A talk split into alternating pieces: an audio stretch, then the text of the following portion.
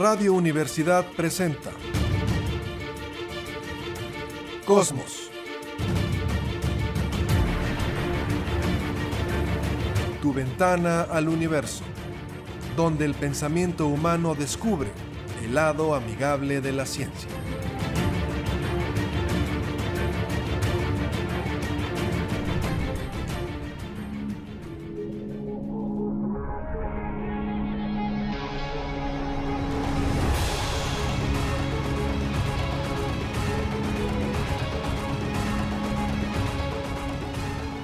Tal? ¿Cómo está? Muy buenas tardes, bienvenidos a Cosmos, tu ventana al universo, por supuesto con muchísimo gusto en el 88.5 de frecuencia modulada en San Luis Potosí Radio Universidad. Saludos esta tarde, Jessica Mena, ¿cómo estás?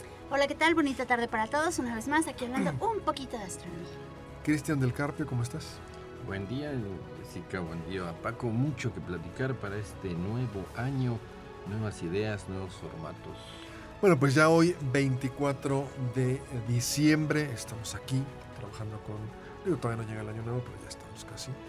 24 de diciembre. Y bueno, un programa muy ligero, por favor. Ya la gente está pensando en la cena, en las visitas, en. no sé, Esperando Santa Claus. Y si salimos muy técnicos, se les va a quemar el pavo, se les va a quemar el bacalao y nos van a echar la culpa. Ángel en controles, que también está aquí el 24 de diciembre y de aquí ya se va a la cena. En- ¿vas, a, ¿Vas a cenar en tu casa con tus papás? Sí. ¿Y llegan visitas? ¿Ya tienes visitas ahí en tu casa? ¿No? Nada más tus papás, tus hermanos. Ok, bueno, pues entonces ahí. Saludos también a la familia de Ángel. Bueno, iniciamos a ver qué le parece. Bueno, el 21 de diciembre a las 15:47, el solsticio de invierno. Lo hemos platicado muchas veces y creo que lo hemos hecho muy complicado. Y quisiera brevemente retomar y después proponer un experimento. A ver, rápidamente. La Tierra es una pelota. Una naranja. La parte en dos. Al partirla en dos, esa línea por donde la parte es el ecuador. Ya está. Después, la naranja, lo platicábamos el programa pasado. La inclinamos 23 grados y medio. La naranja no está perfectamente vertical, está inclinadita. Muy bien. Ah, estoy bien normado. Bueno, una vez que está inclinada, esa línea por donde partimos la naranja, el ecuador, lo proyectamos al espacio. Y eso se llama ecuador celeste. Es muy rimbombante, pero es decir, la línea por donde parto la naranja la proyecto hacia afuera y ese es el ecuador celeste. Y son cuatro puntos. Cuando el sol va subiendo y cruza esta línea imaginaria de ida hacia arriba es el equinoccio de primavera. Ajá. Cuando llega al punto más alto es el solsticio de verano. Cuando viene de regreso y vuelve a cruzar la frontera imaginaria es el equinoccio de otoño y cuando llega al punto más bajo sería el solsticio de invierno. Así es. Dos experimentos. El primero, tome usted un objeto que proyecte sombra. Puede ser una cajita, puede ser un palito, puede ser un- una vez utilicé unos ladrillos que estaban ahí, un ladrillo. Puede ser una persona, una persona que esté muy alta. A ver, párate ahí y vea a las 12 del día, ya que estamos en invierno, qué tanta sombra proyectan los objetos. Y después, tome una foto, apúntelo. En verano, igual a las 12 del día, ponga un objeto y vea qué tanta sombra proyectan los objetos. Jesse, en invierno, ¿qué tanta sombra habrá proyectar un palito que a las 12 del día lo pongamos hacia el sol? ¿Qué tanta sombra habrá proyectar?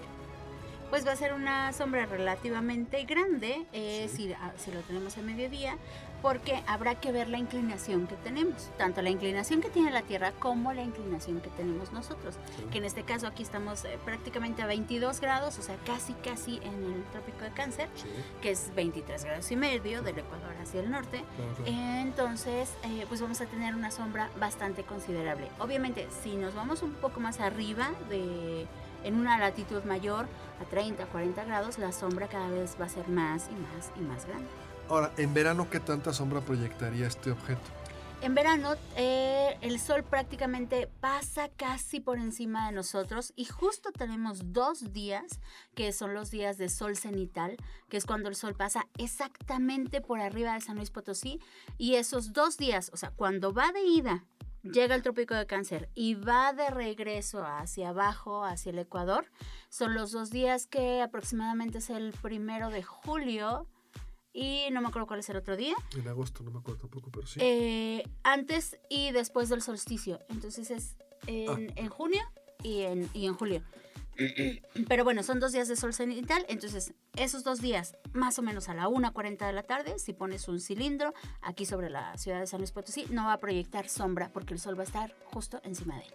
Capi, antes de tu comentario, ¿cuál es la conclusión si tú vivieras hace 3.000 años y dijeras, ¿por qué en diciembre, donde estoy viviendo yo, hemisferio norte, los objetos proyectan una sombra muy pronunciada y en verano, a la misma hora, los objetos casi no proyectan sombra? ¿Cuál sería la conclusión que tú sacarías de ese fenómeno? Que se está moviendo el sol, porque la Tierra está fija, no siento que se mueva. Es, una, es un problema con que chocaron todos los astrónomos, ¿no? que conceptualizaban los movimientos y al que se le ocurría decir la Tierra se mueve alrededor del Sol, que de acuerdo a todos los datos que se ven así ocurría, pero era imposible ir contra el conocimiento mm, empírico que se ve, pues que la Tierra está fija, recontrafija, ¿no? Excepto los terremotos. Y cómo eso estorbó el desarrollo de la astronomía. Recordamos a Hipatia, Hipatia de- de Alejandría, ¿no? Exacto. Eh, y que luchó esta científica, luchó para eh, eh, comprender la, la- la astronomía, cómo funcionaba el cielo, y pues nunca le hicieron caso, más, más el hecho de decir algo que iba en contra del conocimiento popular, em, de lo que decían los sacerdotes respectivos, porque eran varias religiones ahí en Alejandría, y pues le costó la vida. Otra, otra conclusión sería, si usted toma, el Capi pone mucho el ejemplo de una linterna, usted tome una linterna y póngala a una altura, vamos a pensar, no muy alta, 30 grados, bajita, y vea que el objeto va a proyectar mucha sombra. Si levanta la cisterna, la, cist- la linterna, perdón, casi encima de su cabeza, va a ver que el objeto no proyecta sombra. La conclusión es que todo está moviendo, pero también que en invierno el sol está muy bajo. Por eso también hay gente que nos dice, es que en verano mi, mi recámara es un horno y en invierno es un congelador, que es mi caso. Al estar en una segunda planta, en invierno casi no le pega el sol porque está muy bajito y uno entra y dice, ay, qué felicidad. Hay veces que está más frío adentro que afuera. Y en verano es un horno infernal que no se puede, bueno, ni pensar. Entonces, la conclusión de que proyecte mucha sombra en invierno y poca sombra en verano es que el sol en invierno está muy bajo y que en verano está muy alto. Otra conclusión que la gente sabe. En invierno las noches son largas, los días cortos. En verano las noches son cortas, los días son largos. También consecuencia de esto. Capi. Sobre la UNI, la Universidad Autónoma de San Luis Potosí, Correcto. lo primero que debía haber hecho cuando se construyó esa hasta bandera, que muchos dicen que fue carísima, la que está ahí, ¿no? En Ajá. Pero no, tiene nada que ver la universidad. Espérame. Bueno, pero ahí tienen la, el, la, el hasta bandera. Claro, no la pagó la universidad, Ni está ahí. la universidad. No, no, es- déjame terminar. Era lógico que los de física, los de geología, eh, aprovechando esa hasta bandera, pues hicieran ese experimento. Vieran exactamente cuándo el hasta bandera de Salvador Nava no proyecta sombra. Y irle medi- midiendo, está allá afuera.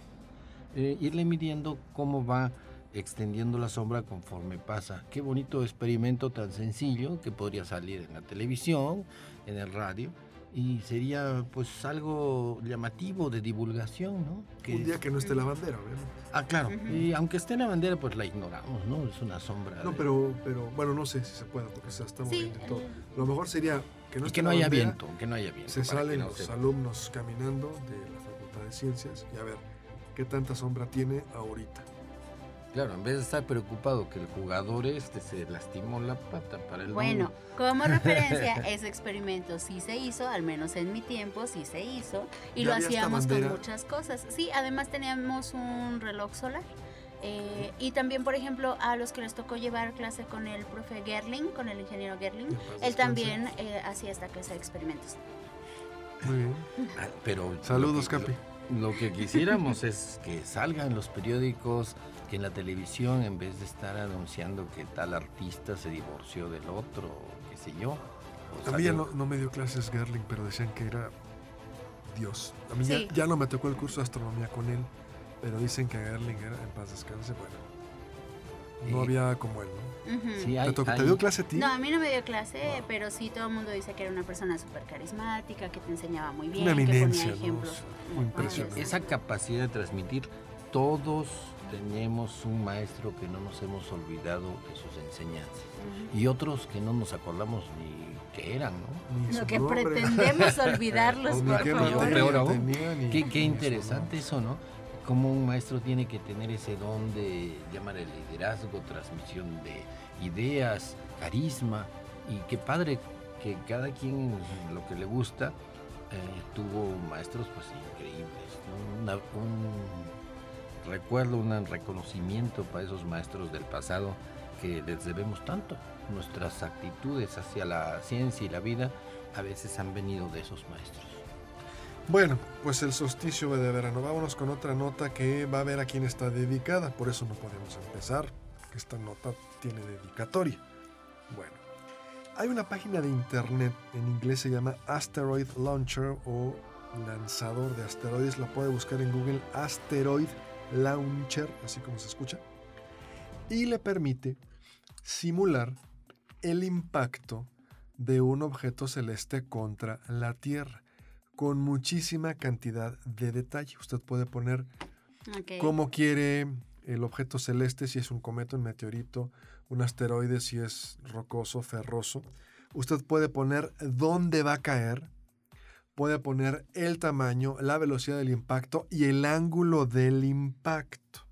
Qué padre. Y le crea toda una, está muy bien hecho, le crea toda una eh, plataforma de datos de lo que usted está poniendo. Y yo, bueno, pues, me di a la tarea de poner un simulador. ¿Qué es lo que hubiera pasado? Si un cometa, me gustan los cometas porque me tocó ver el Halley, el Hale Bob, vimos Impacto Profundo, por ejemplo, buena película. Entonces, un cometa.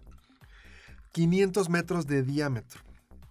A una más. velocidad de 17 kilómetros por segundo y con un ángulo de impacto de 45 grados. ¿Dónde? ¿Dónde va a caer ese cometa? Aquí en Radio Universidad. Claro, Usted pone en el mapa, tiene la imagen satelital y le va acercando, acercando, acercando. Entonces, tú hasta tuve que ver las calles transversales para ver el edificio bien. Entra uno por arista, pasa las calles del centro, dice, aquí está el edificio central. No, el edificio central no. Aquí en Radio Universidad. Simulamos que cae aquí en la estación un cometa de 500 metros de diámetro a 17 kilómetros por segundo. Bueno, Rápido. 500 metros realmente va a abarcar un buen pedazo. Ah, bueno, bueno, pero el chiste es que cayera aquí en el techo. Ok, Bueno, es un simulacro. ¿no? ok. Si no, nos van a escuchar estos terroristas. Bueno. No, yo sí tengo otra dirección. Ah, sí, que en, en- en Guanajuato no. No, no, no. ¿qué pasó aquí también en San Luis, en Ah, Loma bueno. Blanca? Ahí, la suegra. Bueno. ¡Ah! ¡Qué buena idea! Otra estación de radio. Ay, pues dale, que- y Loma dale. Blanca. Esa lo vamos a hacer también, por supuesto. Claro. Pero eso le vas a poner un kilómetro, ¿no? Algo pero miren. pequeñito para que solo se centre en la emisora. Igual puede ser, ¿no? A lo mejor uno de, un objeto de 5 o 10 metros. Es buena ¿Cómo? idea. De hecho, ¿Cómo? con un metro con sería suficiente. Ah, bueno, pues entonces hay que ¿no? jugar. Sí, claro, Hay que jugar. Pero miren los resultados. Si cayera el cometa aquí en Radio Universidad, se abriría un cráter de 3.8 kilómetros de ancho. Ya ves. ¿sí? Morirían 44.600 personas vaporizadas por el impacto En el, mis- en el instante. en el instante. El cráter sería de 439 metros de profundidad. Impactaría a una velocidad de 13 kilómetros por segundo, de Ok, 17 a ujú. 13. Lento 800, relativamente. ajá. 826 megatones de TNT. Eh, y- eh, el- la, la bomba de Hiroshima fue Un, Un megatón. Un megatón. 826 bombas de Hiroshima. Al mismo tiempo. 826 Fat Boy. O sí, era. Sí. Fat Man y el otro. Ahorita no se acuerdan. Little Boy. sí. Little, Little Boy, perdón, como la película. Bueno. Habría una onda de choque de 242 decibeles. Más de 800 mil personas morirían por la onda de choque. Cualquier persona a 18 kilómetros de distancia moriría de daños en el pulmón. Ok. A 24 kilómetros todos tendrían ruptura de tímpano, 242 decibeles. Edificios a 41 kilómetros de radio pues, colapsarían y casas a 55 kilómetros colapsarían. Bueno, después más de 100.000 personas morirían por la onda de choque del viento y habría un terremoto de 6.4 magnitud en escala de Richter que se sentiría a 81 kilómetros de distancia. Hasta Matehuala casi. No, bueno. Jessy, esta nota va dedicada para ti. Claro, claro. Cuando yo ya me estuve viendo brillaron los este ojitos desde simulador, que empezaste a decir. Cuando yo vi este simulador dije, bueno, alguien quiere acabar con la raza humana. Jessy, esta nota va dedicada para ti. ¿Qué opinas? Yo no quiero acabar con la raza humana, solo Ah, ¿no? sé que habemos muchos inútiles que no deberíamos de estar aquí, pero bueno, eso es otro tema. Bueno, muy bien. Pero esta, ¿qué opinas? Porque esta nota va dedicada para ti. Yo creo que está muy padre, que a todos estos Yo simuladores creo que está son... muy padre. ¿Cómo ves, No, Angelito? es Bueno, que todos estos simuladores son muy efectivos para la educación, ¿no? O Sí, sea, sí. así como también vemos que muchos videojuegos tienen como datos correctos que ah, podemos sincronizar para, eh, por ejemplo, saber cómo fueron las civilizaciones, cómo han sido Sí. las conquistas, cómo se puede hasta hacer una granjita, no sé, muchísimas cosas. Yo creo que esta clase de simuladores también para enseñar física son muy efectivos porque son temas llamativos y entonces la gente los va a usar, los chavos, los jóvenes los van a usar y claro que va a tener como el plus de que les estás enseñando ciencia real con datos reales y pues van a poder ahí aprender un montón de cosas. Asteroid Launcher, lanzador de asteroides, un, simulac- un simulador que nos permite en un determinado punto calcular el impacto de un objeto celeste. Lo Capi, vamos a poner ahí en la página de Facebook. Ok, Capi, ¿cómo lo ves? Asteroid Launcher, excelente. El, el peligro de los asteroides que ha, ha- ha causado entre una, una de tantas desgracias en la Tierra, la extinción de los dinosaurios hace 66 millones de años, es un peligro real, ¿no? Sí. Y, y toda nuestra afición por las armas y por misiles, qué bueno que se centrara ahí. Entonces todos estem- estemos preparándonos, eh, la tecnología de Estados Unidos, de Rusia, de China, estén, estén viendo cómo se puede eh, lanzar algo que desvía este asteroide cuando se encuentre, porque tarde o temprano va a haber uno que apunte a la Tierra. No estamos hablando de un año, dos años, sino muchos miles de años y que nos, eh, nos desvíe la atención de lanzarnos armas a nosotros mismos. Fíjate aquí lo, lo interesante, y lo hemos comentado, un objeto de 500 metros de diámetro lo podremos detectar con mucho tiempo de anticipación y lo podríamos desviar. Entonces, digamos que ahí, ahí era nada más por el cotorreo, ¿no? Una Ujú. piedra de 500 metros que hay aquí en Radio Universidad. Pero fuera de eso, el problema son los objetos más pequeños, porque Ajá. objetos de menos de 50 metros los podemos detectar con probablemente días u horas de anticipación. Entonces, no tengo, no tengo nada, nada. contra la gente del Distrito Federal de la CDMX. A mí me encanta ir a la CDMX, pero si una piedra de 10 metros cae en la Ciudad de México, con ese impacto, pues puede ser un gran problema. Todas las tuberías de gas natural que se revientan, todas las... eh, em, todas las Un- tuberías de gas, todas las instalaciones de gas que se un revientan, metro. todo. Con la velocidad de la Estación Espacial Internacional equivale a un megatón. Bueno, entonces, si cayera un objeto, aunque sea muy pequeño, en ciudades muy pobladas, imagínese Nueva York, un objeto de 10 metros que lo ves horas antes, cae en Nueva York.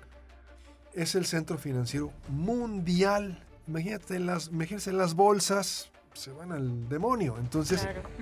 Un objeto de 500 metros estamos, estamos jugando, pero objetos de menos de 50 metros, 20 metros, 10 metros, en zonas pobladas puede ser un gran problema. Jesse. Sí, pues es que cómo detectas estas rocas, estas rocas de un metro, de cinco metros, que realmente te pueden llegar y destruir una ciudad, ¿cómo las detectas? Si son rocas opacas que no van a emitir luz, que solo van a reflejar la luz del sol y que van a tener un, un albedo, o sea, que van a reflejar muy poca luz del sol, lo van a tener muy pequeño, ¿cómo las detectas? Una roca de un metro allá perdida en el espacio es prácticamente imposible. Imagínate, Capi, las instalaciones de gas, los- todos los tanques de gas que revientan.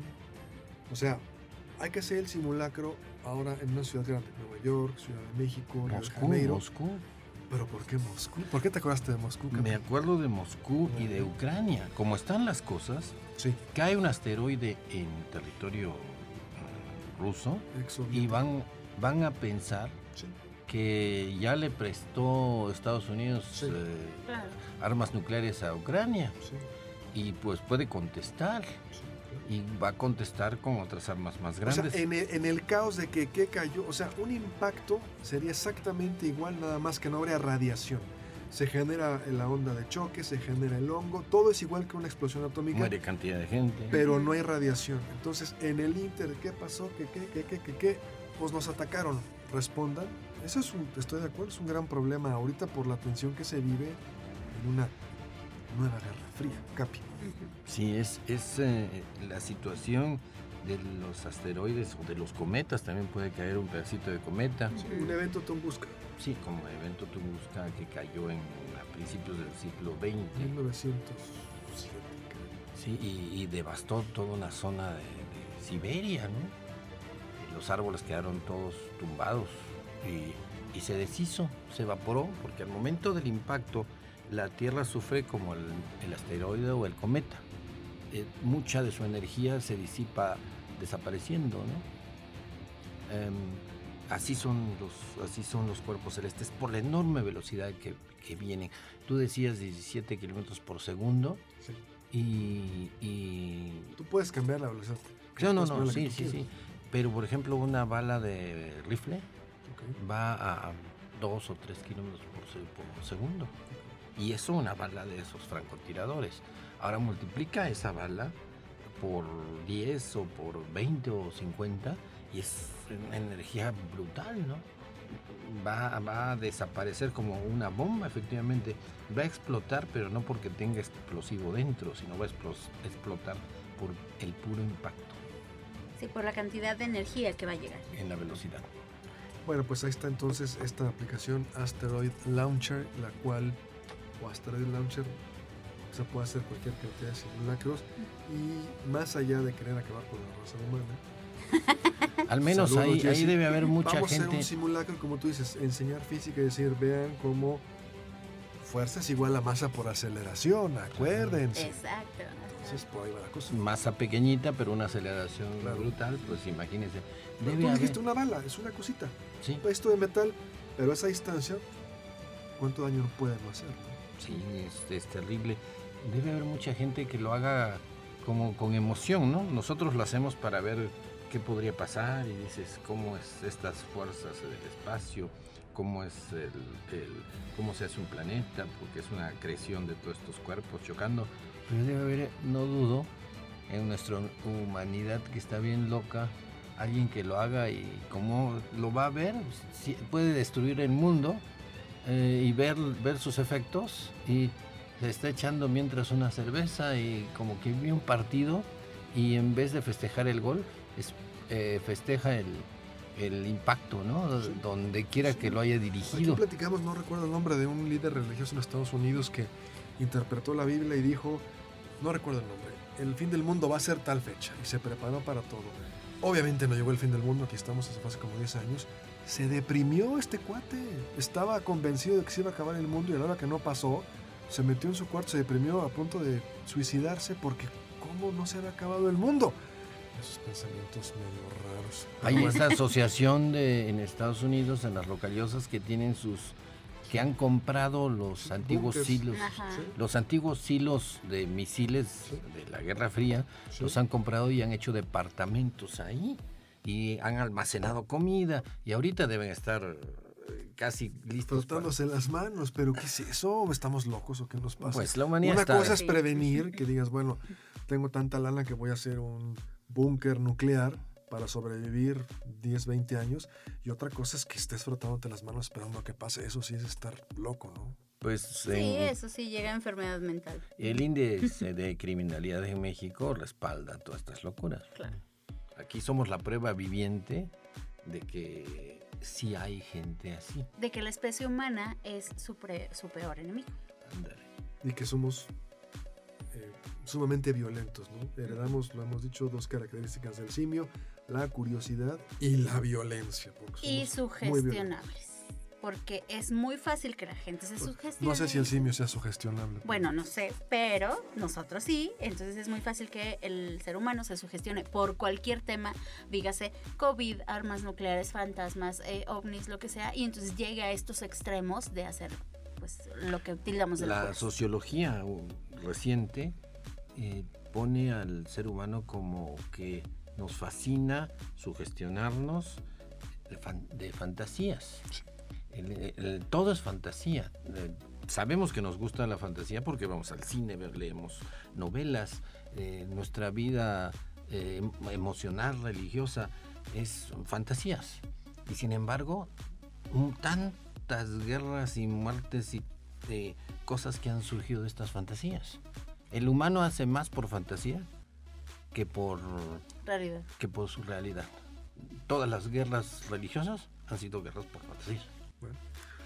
Pues ahí está, Asteroid Launcher. Si usted tiene por ahí una laptop y está ahorita listo en la cena, ¿qué tal que saca su laptop en la cena? Miren, vamos a simular que hay un asteroide en Ay, la qué casa. entretenido, ¿no? En la casa de mi suegra y ahí lo pone. Bueno, Nomás no le ponga más de un metro, dices. Sí, Por- no, no, Bueno, de hecho no es con, necesario, ¿no? Que cada con quien le 50 ponga. centímetros sería más que suficiente. Para destruir la manzana, ¿no? Sí, Bueno. Nomás póngale mucha velocidad, ¿no? De 20 kilómetros por segundo en adelante. Bueno, vamos a una pausa. Estamos en el. Cosmos, tu ventana al universo. Pausa breve y volvemos.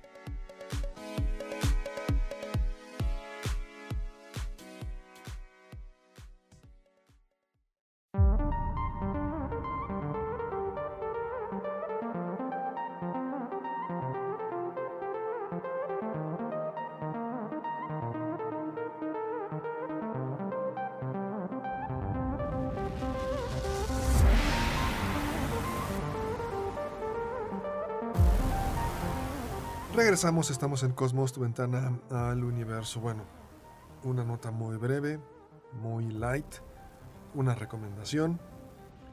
Y seguimos en la cena navideña, por supuesto. Y como le hemos comentado, diciembre vamos a hacer cosas muy sencillas, aunque algunas no tengan tanto que ver con astronomía. Bueno, el año que entra, verano del 2023. Recomendación desde ahorita. Apúntelo, por se estrena una nueva entrega de Indiana Jones. Indiana Jones número 5. La cual, bueno, se estará estrenando en verano del 2023. En inglés es Indiana Jones and the Dial of Destiny. Nuestros cuates de RTC, bien, bien. Indiana Jones y el llamado del destino. Porque en es- yo me quejaba de RTC hasta que vi las traducciones en España y dije, Dios de mí. Ah, claro. En no. España le pusieron Indiana Jones y el Dial del Destino. No, Muy bien los de RTC. Indiana Jones y el llamado del destino, pues está bien, ¿no? Una buena traducción, pero yo me quejaba de RTC hasta que vi lo que ponían en España. Bueno, vea el corto, el teaser que le llaman, como el corto del corto, lo cual lo puede ver, no es ningún spoiler.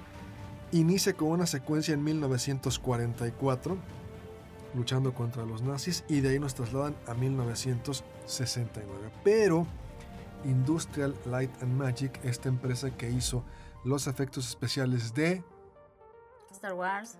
Star Wars, Indiana Jones original, eh, Jurassic Park, todas esas películas pudieron capturando al actor, de hecho fueron a buscar la chamarra original y se la pusieron, Ajá.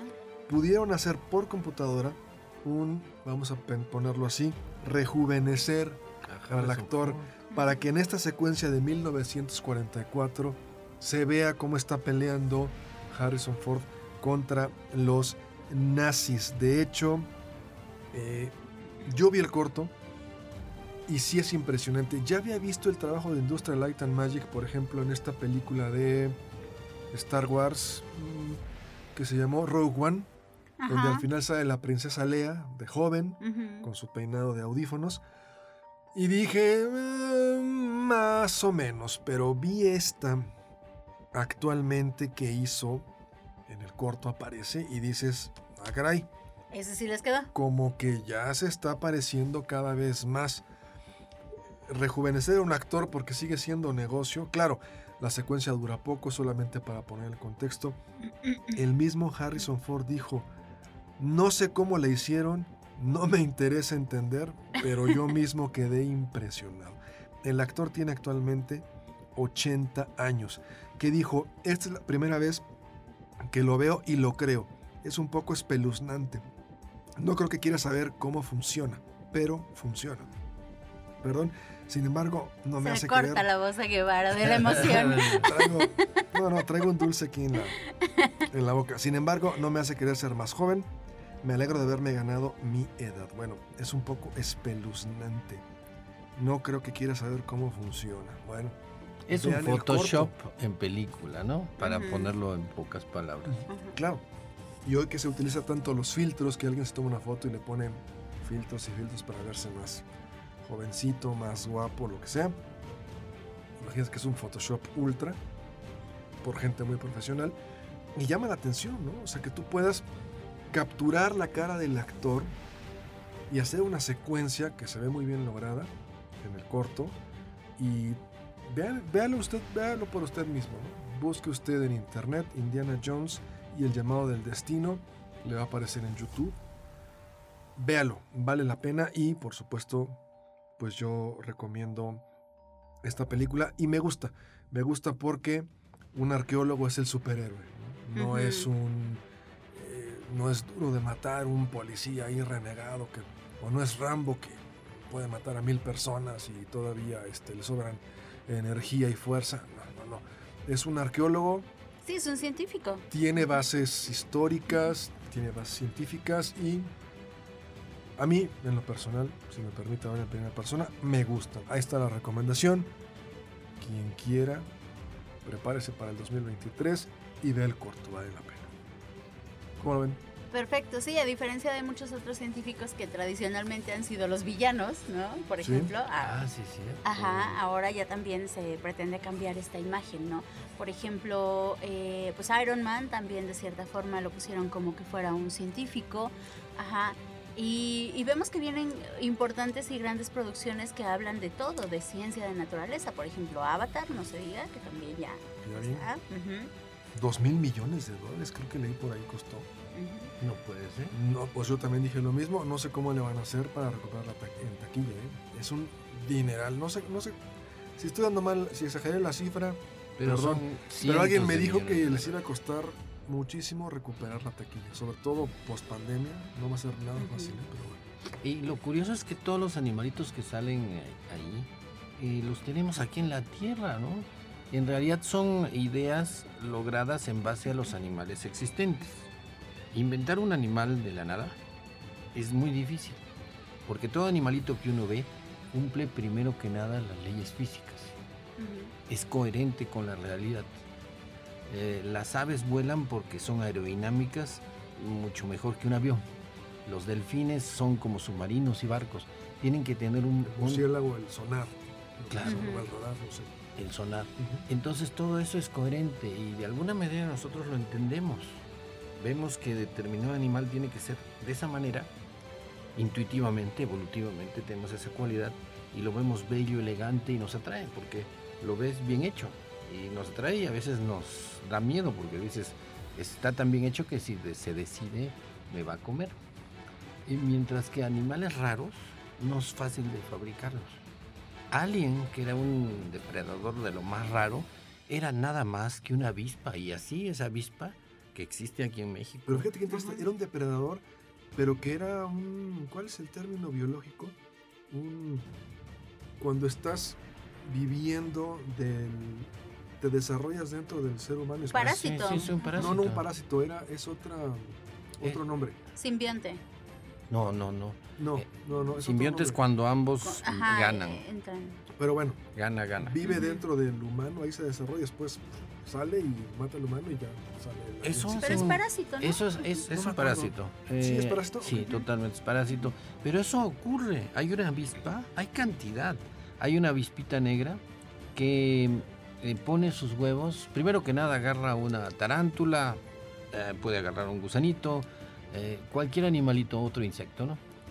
Lo pica, pero no lo mata. Ok. O sea, Ah, lo hace como un zombie. Lo hace un zombie. Wow. Y entonces Está interesante. El asunto es que se lo, no lo puede llevar como si fuera un águila y lo va arrastrando hasta su nidito, un hoyito que ha hecho por ahí. Imagínate, la avispa podría volar, pero se lo lleva caminando, arrastrando, lo mete al hoyito, lo sella, pero antes le metió un huevito. Y en ese huevito eh, él eclosiona, sale la larvita y se comienza a comer al zombie que todavía está vivo, porque si, si muriera, pues ya estaría, ya no en sé. descomposición. Pues es más o menos Alien. Es. Alien. Es Incluso en Alien, la Alien 2 sí. eh, hay una reina de estas avispitas. Se toman la, los O sea, que crean esto. contratajeron un biólogo y dijeron, danos Por ideas. supuesto. Ok, ok. Y entonces, pues prácticamente todo lo que se ve en las películas no, es, tiene que ser as- asociado a la, a la realidad biológica, en cierta manera, Sí. para que nosotros lo, lo veamos lógico. Tenemos un sexto sentido, o la intuición, o, o simplemente el feeling Sí. de que hay algo que puede funcionar eh, como ser viviente. Sí. En todos los, los ah, monstruos que uno ve, bueno, la mayoría, ¿no? No Ujú. todos, son réplicas de lo viviente, ¿no? Y la personalidad del actor, ¿no? Que la, la transmite, yo creo que más que Harrison, que Harrison Ford más que Han Solo, porque hay una escena en la primera, Cazadores del Arca Perdida, donde le dio a- al actor disentería, está ahí muriéndose del estómago, y brinca este, como una especie de samurái con una espada y le empieza a mover. Y Harrison Ford tenía que hacer una secuencia para pelear con él, y le dijo a Steven Spielberg, me estoy muriendo, no manches, mejor nomás saco la pistola y lo mato. Ándale. Y esa escena está Sí. haciendo la Harrison Ford con muriéndose del estómago, una infección estomacal impresionante. Y entonces sale este cuate con la espada dando maromas y haciendo cualquier cantidad de, de movimientos con la espada y él nomás saca la pistola. ¡Pum! Lo mata. Sí, Y Ahí es una de la las escenas personalidad. icónicas. Y es la personalidad del actor. Harrison Ford es muy así. Entonces, pues bueno. Y recordemos que el personaje de Indiana Jones es un profesor de, de universidad. Claro. Da clases Ujú. y, y, pues les dice a sus ¿Saben alumnos. de dónde le dice a sus alumnos, perdón? Sí, les dice, pues les da tips de arqueología que no dudo que en el INA, que en la universidad eh, también haya ese criterio de, de enseñar a investigar el pasado como detectives, ¿no? Debe ser muy interesante esa carrera, Un arqueólogo es un detective. un claro. detective del pasado.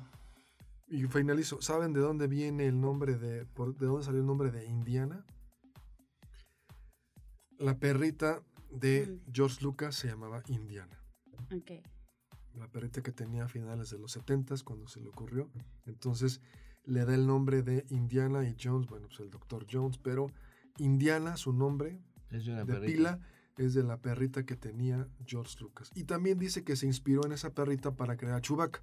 Pero el nombre de Indiana se llamaba la perra y le puso, pues, ¿cómo le ponemos al personaje? Indiana Jones. Y vamos. Bueno, Y bueno, dentro de esta película también, eh, ¿viste quién hace la música? Claro, John Ajá. Williams. Dios, John- perdón, John Williams. Ajá, sí. exacto. Parece que va a ser la última, o sea, va a ser su jubilación. Ya estaba retirado. Pues Pero- ah, parece que ahora Pero si te ofrecen sí. Claro, esta clase de película. Pero no, yo creo que no lo hace por el dinero. Él ya ganó todo lo que quiso. Lo hace a lo mejor por... Claro, claro, por, pertene- por pertenecer a este enorme proyecto. O sea, no creo que sea que por se dinero. no, no, no, No, no, nadie, no, nadie eso, está diciendo ajá. eso. No, el Capi sí dijo, si te ofrecen... sí, pero te ofrecen Pero es que la película es la la película. película de Indiana Jones, la última de Indiana Jones con. Harrison Ford, entonces la última también. El de- director de Troya dijo que él hizo Troya pensando en pertenecer a esa saga en la cual está Aquiles, Héctor y todos ellos. Después está Homero. Homero, el, no el de los Simpsons, Homero, el escritor de... Qué triste que conozcan más cuando digan Homero piensen en los Simpsons. Hay que aclararlo. Sí, claro. Y después está Schliemann, un alemán que se obsesionó por Troya y, descubrió las ruinas de Troya. Existió ahí en, el, en, el, en Turquía, eh, en la entrada del Mar Negro, porque era estratégico ese, ese lugar donde ahorita están pasando tantas cosas, y es parte de la saga de Troya. Entonces, este director, no me acuerdo el nombre de la película Troya con Brad Pitt, dijo, ¿qué no daría yo por pertenecer a esa saga? ¿no? Que la parte de, libro ya está, la parte de, investigación arqueológica ya está, la parte de que hiciera una película que transmitiera esa historia tan especial. ¿Era tan... Oliver Stone? No, no, no, no, sé que no, me acuerdo del... Ahorita lo buscamos. Y entonces, desgraciadamente al parecer no fue así, no, no cubrió todo lo que significa la guerra de Troya, que es el libro de que se llama La Iliada, y si hubiera habido real análisis desde el principio, pues ese libro ha estado siempre, desde el principio de la historia. Fue eh, ¿Director de Troya? Sí. Wolfgang, Petersen. Ah, sí, Wolfgang, Petersen. Muy buena película. Eh, pero ah, me estaba confundiendo con Alejandro Magno, perdón. Muy buena película y esa es una película tremendamente bélica y sin embargo es una película pacifista. Es antibélica porque todos los héroes mueren. Es una cadena de muertes y al final todos mueren, Troya es destruida y si se hubiera interpretado bien esa historia, tal vez hubiera evitado muchas guerras porque Troya es una guerra gloriosa, increíblemente eh, llena de héroes y dioses y sin embargo todos mueren y, en la Odisea eh, Odiseo se encuentra con el alma de, Aquiles y le dice, cometió un error en, en pelear la guerra. Yo quisiera ahora ser el último de los esclavos, el más inferior esclavo, pero estar vivo. En eso, eso lo dice Homero, el, poeta, escritor, que de Troya y la Odisea, qué, qué curioso, ¿no? El héroe máximo en el primer capítulo quiere luchar para la gloria, que su nombre sea conocido a, través de los siglos. Y en el segundo capítulo, que es la Odisea, llamémoslo capítulo, reniega de su decisión de ir a pelear. Por favor, eso deberían entenderlo todos los chavos que quieren ir a la guerra como uno que estudió para piloto y después reniega ser piloto. Bueno, vámonos, Efectivamente, hay motivaciones diferentes. Vámonos, Capi, con algo que tengas preparado para esta tarde. Em, pues es la época del consumismo exagerado, exacerbado, y que me gustaría que, que en uno de los deseos de... Bueno, la nota original era que, hablando de aviación, que Rudolf the Red-Nosed Reindeer, el reino de la nariz roja, efectivamente está basado en algo real, que era que todos los ah, aparatos que vuelan, helicópteros, ultraligeros, aviones, tienen que tener un beacon de, rojo, ¿no? Que, ah, claro, sí. Entonces está basado en algo real. Pero la verdadera nota que quería platicar es ese, que qué terrible que sea un consumismo exacerbado, que lo único que vemos es que todo el mundo corre a comprar como si eso en realidad significara una buena Navidad. Hay muchas otras cosas, eh, em, nuevas historias, lecturas, películas, experiencias. Eh, un buen propósito de Navidad sería que todos investigaran bien por qué la Navidad es esa fecha, ¿no? Ya lo hemos platicado. Sí, eso, precisamente. Los no que no nos oyen. porque ya lo hemos platicado muchas Sí, sí, no, no voy a comentar de ello sino simplemente que ah, uno hiciera algo especial en vez de buscar comprar. Ese sería mi mensaje. Escapar de esta vorágine de la mercadotecnia que nos ha puesto pues eh, en traficales, en desesperación por adquirir productos con el raquítico aguinaldo que nos dan. Ay, fuertes declaraciones, señor Ingo Bravikovsky, ahí le mandan un saludo. Bueno, pues entonces veremos, sería entonces la conclusión, esa frase ochenterísima que decía, regale afecto, no lo compre. Sí, sí, pero que qué curioso que lo decían por las mismas emisoras que son las que hacían horas y horas Ah, claro, de claro. publicidad, de publicidad de, de, de- de comprar lo que se pueda, ¿no? Bueno, entonces, pues bueno, estamos ya eh, con eso. Vámonos entonces con...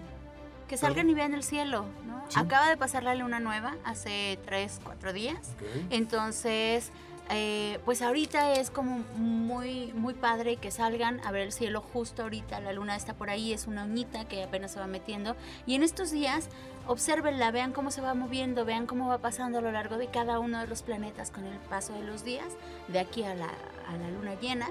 Entonces yo creo que es muy padre y es muy divertido que en familia, en estos días que estamos descansando, que pongan su alarma y disfruten de poco en poco el cielo que tenemos. Claro, eventualmente vendrá alguna de estas nubes que siempre les gusta ahí eh, echarnos a perder la observación. la Pero bueno. Tenemos muchas noches en familia que pueden disfrutar. Y noches muy largas. Además, Las noches empiezan más temprano, hay que sacarle provecho.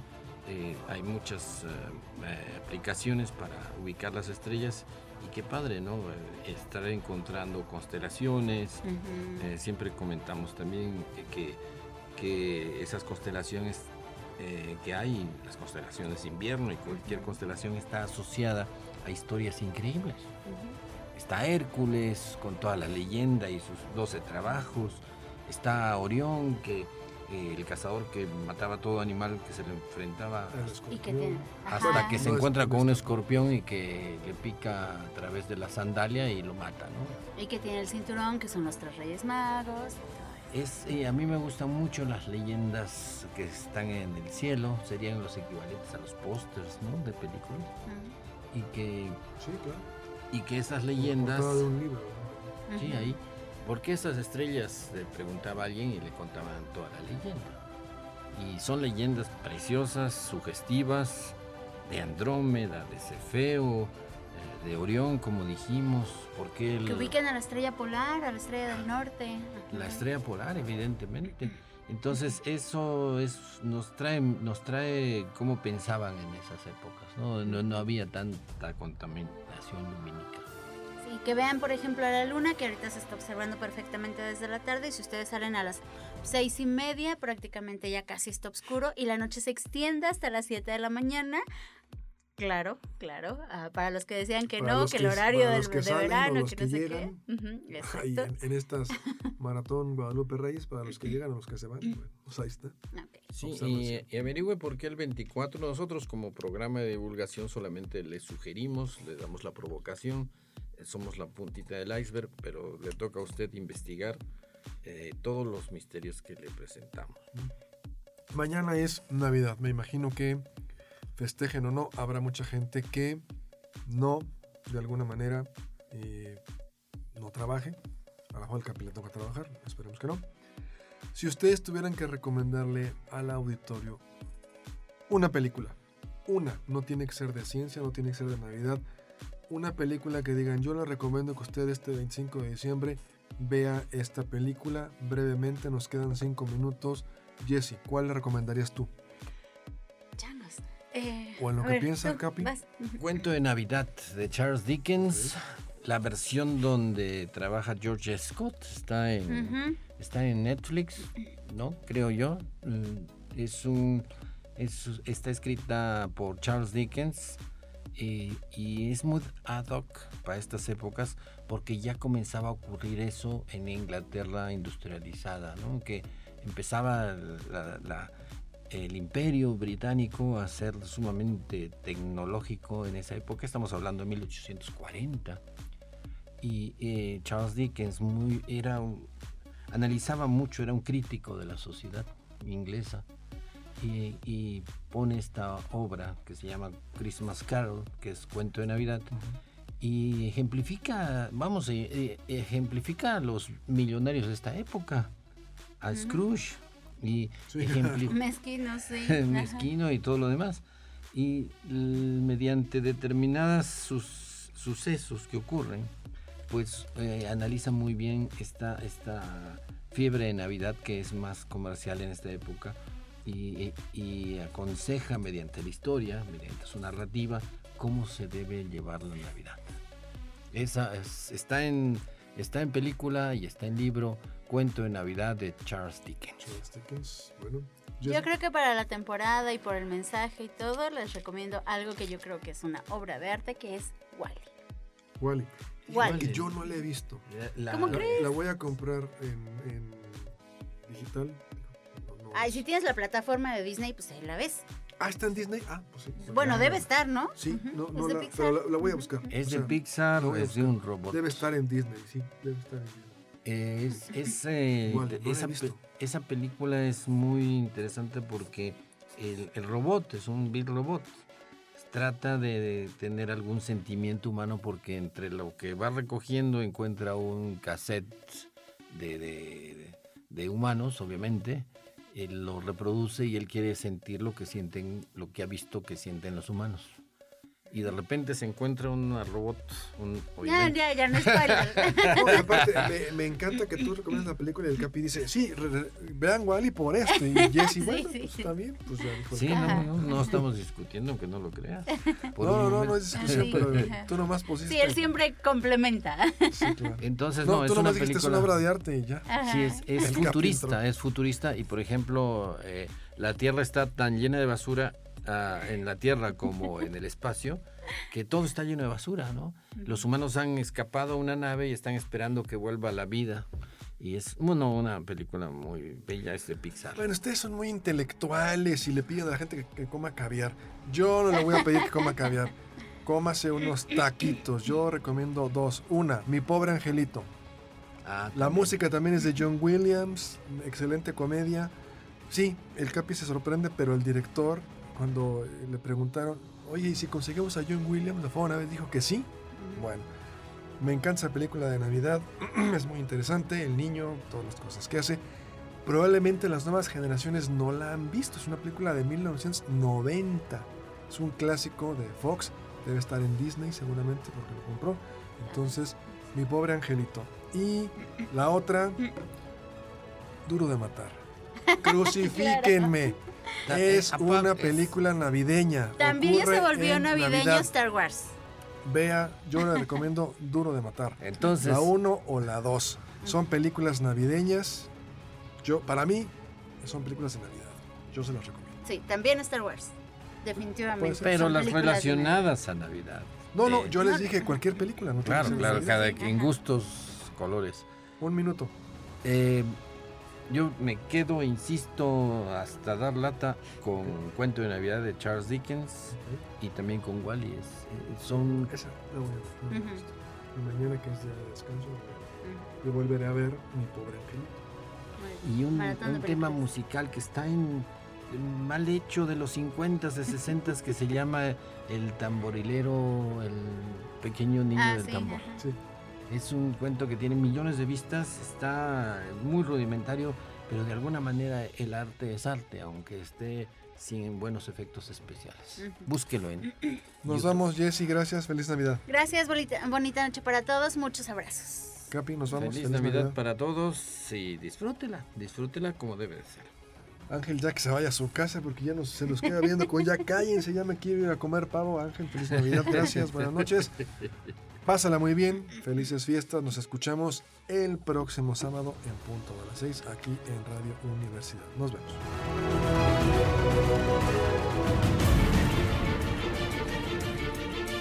Radio Universidad presentó Cosmos.